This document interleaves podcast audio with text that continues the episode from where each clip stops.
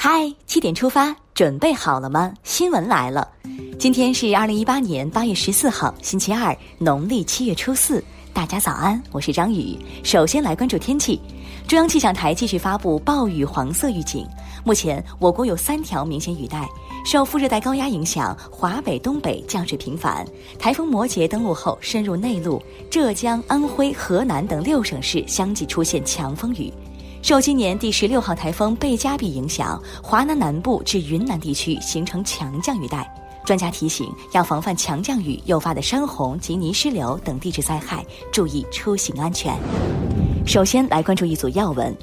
近日，国务院办公厅印发《医疗卫生领域中央与地方财政事权和支出责任划分改革方案》，自二零一九年一月一号起实施。方案明确，从公共卫生、医疗保障、计划生育能力建设四个方面划分医疗卫生领域中央与地方财政事权和支出责任。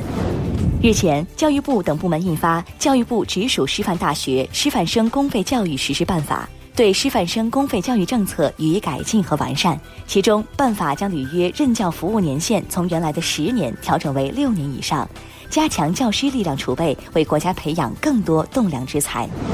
一段时间以来，医保规定住院不能超过十五天等说法在网络热传，引发公众热议。对此，中国社科院专家陈秋林表示，医疗机构有平均住院日考核，限定住院天数并不针对单个病人。现实中，有的患者住院时间过长，为了降低平均住院日，个别医院会要求病人出院，然后重新住院。但医保部门没有这方面的规定。银保监会日前下发关于切实加强和改进保险服务的通知，要求保险机构改进保险理赔服务，严格规范保险销售行为，加强互联网保险业务管理，不得违规捆绑销售，不得使用强制勾选、默认勾选等方式销售。民航局综合司副司长顾晓红近日表示，八月民航局公示了九百四十六名限制乘坐民用航空器的严重失信人。诚信无价，失信的你未来可能寸步难行。接下来关注总台独家内容：树苗中国，笔耕不辍。一九七八年至二零一八年的改革开放四十年，是中国不平凡的四十年。人类社会发展的历史告诉我们，开放带来进步，封闭必然落后。如果用六个字概括中国的对外开放，那就是引进来，走出去。下面来看一组资讯。首先关注国内，昨天上午，北京联通发布了五 G Next 的计划，北京市首批五 G 站点也宣告正式开通，五 G 时代真的来了。八月十三号凌晨一点四十四分，云南省玉溪市通海县发生五点零级地震，震源深度七千米，目前地震造成八人受伤，通海县江川区部分房屋受损。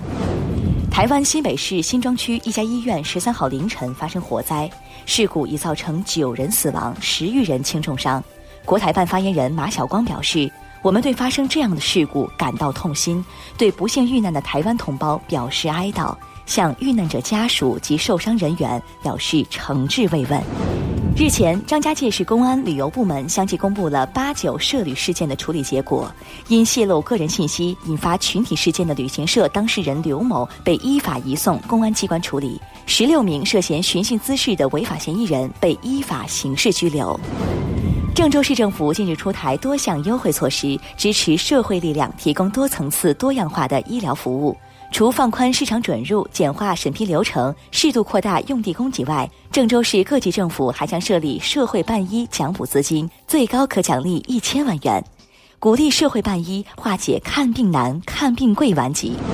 日前，四川省政府办公厅印发通知，明确提出选择部分高速路路段开展分时段差异化收费试点，争创全国首批物流业降本增效综合改革试点省，促进实体经济发展。武汉市一位叫杨祝杰的九岁小男孩背着绿色保温箱站在街上向路人叫卖冰棍儿，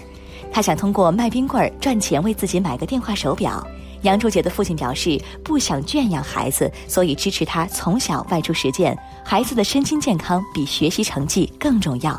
这样的教育方式你怎么看呢？下面把目光转向国际。当地时间十三号上午，韩朝在韩朝边境板门店朝方一侧统一阁举行高级别会谈，双方商定九月将在平壤举行首脑会谈。